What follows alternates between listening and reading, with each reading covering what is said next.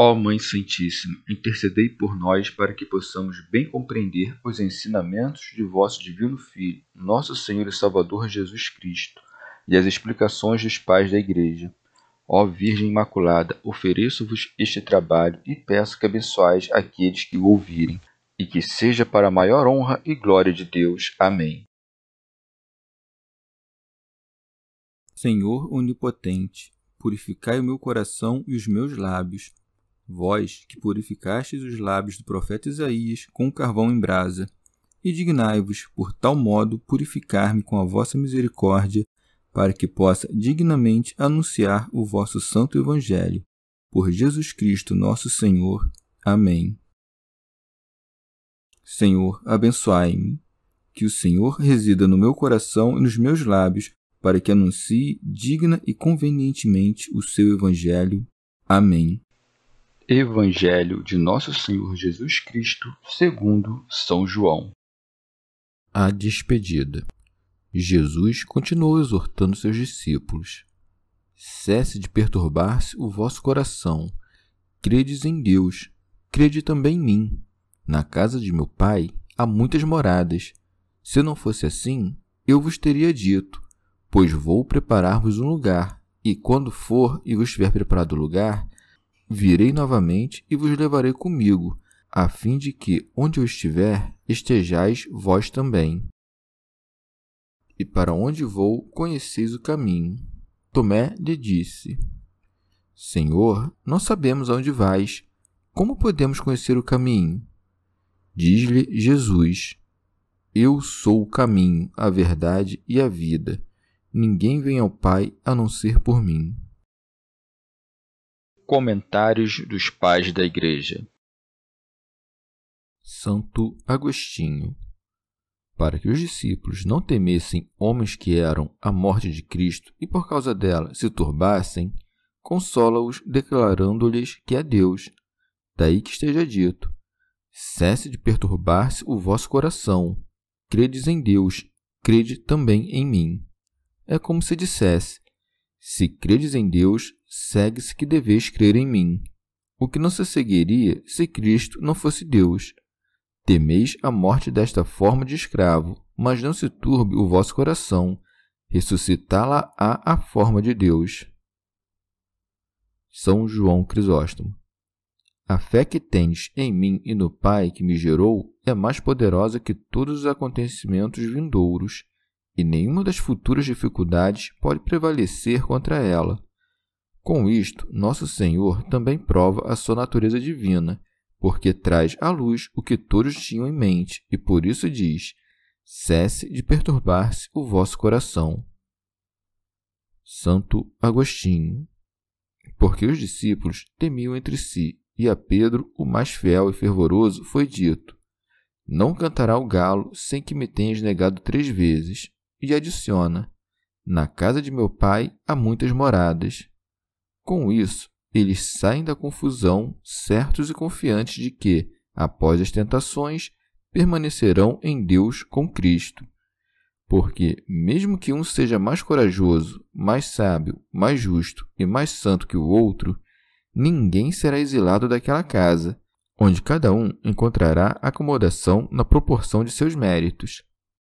Para todos é o mesmo denário que o pai de família manda dar a quem trabalha na vinha um denário que significa vida eterna, onde ninguém deve viver mais à larga que outro, porque na vida eterna não há diversas medidas, mas as muitas mansões significam as várias dignidades dos méritos. São Gregório. Ou ainda, é da seguinte forma que as muitas moradas condizem com um só denário. Ainda que um goze de menor e outro de maior felicidade, Todos, não obstante, são regozijados pela mesma alegria da visão de seu Criador. Santo Agostinho. É assim que Deus será tudo em todos. Como Deus é caridade, por efeito da caridade se dará que o que possuir cada um será comum a todos. Afinal, em alguma medida, possui quem ama no próximo um bem que não possui. Com efeito, não haverá nenhuma inveja pela glória desigual, porque reinará em todos a unidade da caridade. São Gregório. Tampouco sentem algum prejuízo dessa desigualdade entre as glórias, porque cada um só recebe quanto lhe basta. Santo Agostinho. Devem ser expelidos do coração cristão os que pensam que, se Nosso Senhor falou em muitas moradas, é porque fora do reino dos céus haverá um lugar para os inocentes bem-aventurados, que, porque migraram desta vida sem o batismo, não podem entrar no reino dos céus. Uma vez que a casa dos filhos de Deus, chamados a reinar, não está senão no reino do Pai, longe de nós pensar que alguma parte da própria casa real não esteja no reino. O Senhor não diz, afinal, que, na eterna bem-aventurança, há muitas moradas, e sim na casa de meu Pai. São João Crisóstomo. Ou ainda, como o Senhor tivesse dito a Pedro: Para onde eu vou, não podes tu agora seguir-me, mas seguir-me-ás mais tarde? Para que não pensassem que esta promessa valesse só para Pedro, continuou: Na casa de meu pai há muitas moradas. Quer dizer, também vós sereis recebidos por aquele que receberá Pedro. Ali há grande fartura de moradas. E não serve de objeção dizer que ainda precisam ser preparadas. Por isso acrescenta: Se não fosse assim, eu vos teria dito, pois vou preparar-vos um lugar. Santo Agostinho, com o que demonstra suficientemente que, se lhes disse tais coisas, é porque ali já há muitas moradas e não há necessidade de preparar mais alguma. São João Crisóstomo. Mas, como tivesse dito, não podes tu agora seguir-me, para que não pensassem que ao fim terminariam apartados dele, acrescenta: E quando eu for e vos tiver preparado o lugar, virei novamente e vos levarei comigo, a fim de que, onde eu estiver, estejais vós também. Com o que mostra que é necessário que confiem de todo o coração. Teofilacto Diócrida é como se equiparasse ambas as possibilidades. Não deveis turbar-vos, quer estejam preparadas, quer não estejam, pois, mesmo que não estejam, eu, com o maior desembaraço, vou-las prepararei. Santo Agostinho. Mas como preparar um lugar se já existem muitas moradas?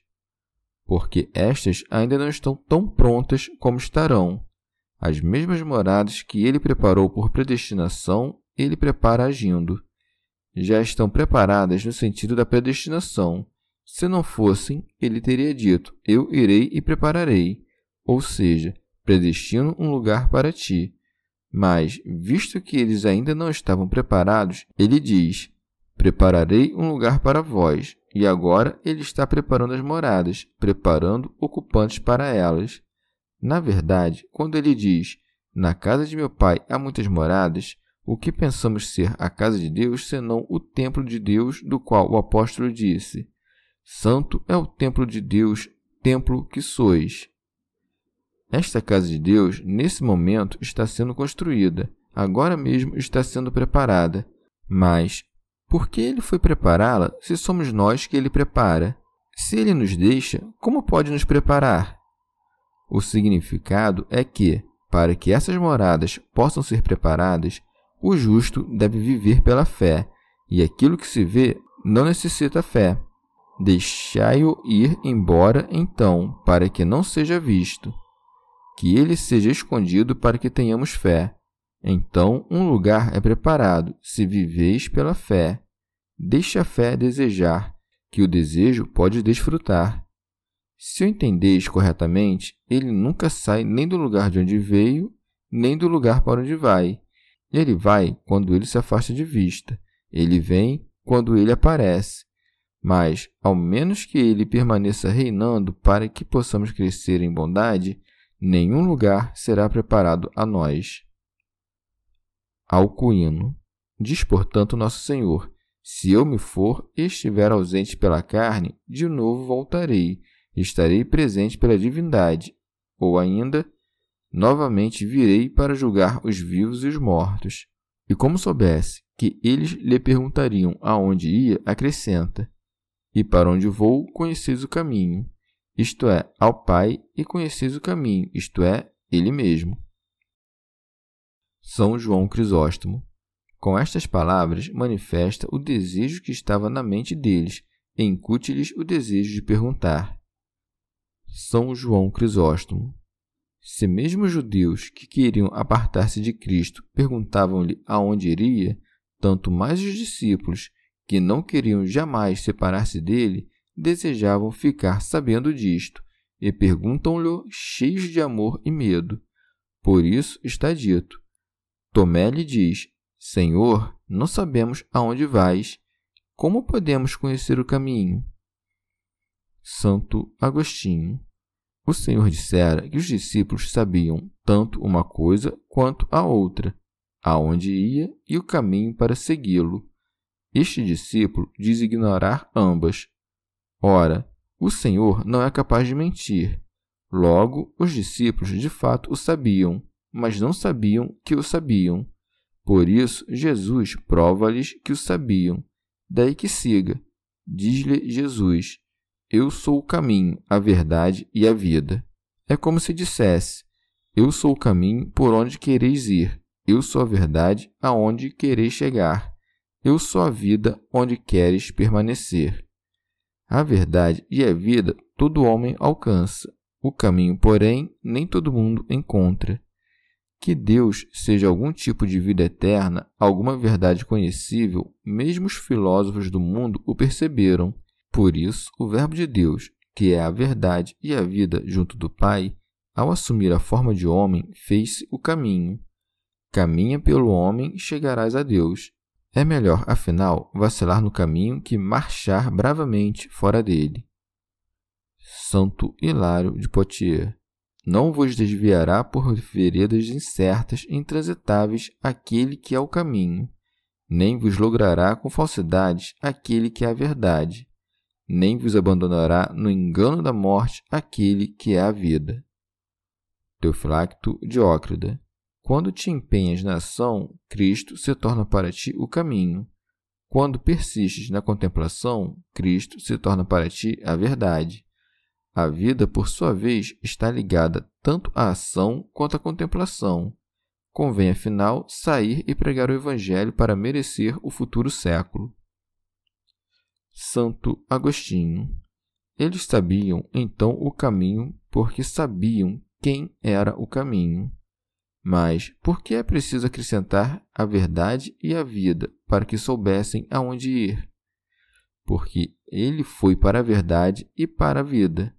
Ele foi então para si mesmo por si mesmo. Mas deixaste a ti, ó Senhor, para vir até nós? Sei que assumiste a forma de um servo. Pela carne vieste, permanecendo onde estavas, e para lá retornou, sem abandonar o lugar a que veio. Por isso então vieste e voltaste. Por isso foste o caminho, não só para nós, para irmos até ti, mas também tu mesmo, para vir e voltar novamente. E quando foste para a vida, que és tu mesmo, ressuscitaste tua mesma carne da morte para a vida. Cristo, portanto, foi para a vida, quando sua carne ressuscitou da morte para a vida. E visto que o Verbo é vida, Cristo foi para si mesmo. Cristo, sendo ambas as coisas em uma pessoa, ou seja, Verbo e carne, novamente, pela carne, Deus veio aos homens, a verdade aos mentirosos. Pois Deus é verdadeiro, mas todos os homens mentirosos. Quando então ele se retirou dos homens e ergueu sua carne para aquele lugar em que nenhuma mentira está, o mesmo Cristo, aliás, pelo qual ele, sendo Verbo, se fez carne, por si mesmo, isto é, por sua carne, pelo mesmo voltou à verdade, que é ele mesmo. Essa verdade, mesmo entre os mentirosos, ele sustentou até a morte. Eis que eu mesmo, se te faço entender o que digo, em certo sentido irei até ti, embora não me deixe. E quando eu paro de falar, eu volto para ti, mas fico contigo, se tu retens o que ouviste. Se a imagem que Deus fez pode fazer isso, quanto pode mais a imagem nascida de Deus? Assim, ele vai sozinho para si mesmo e para o Pai, e nós por ele, para ele e para o Pai. Chegamos ao fim de mais um dia de comentários da Catena Áurea. Muito obrigado por ficarem até aqui. Que Nossa Senhora derrame suas graças sobre nós e até amanhã.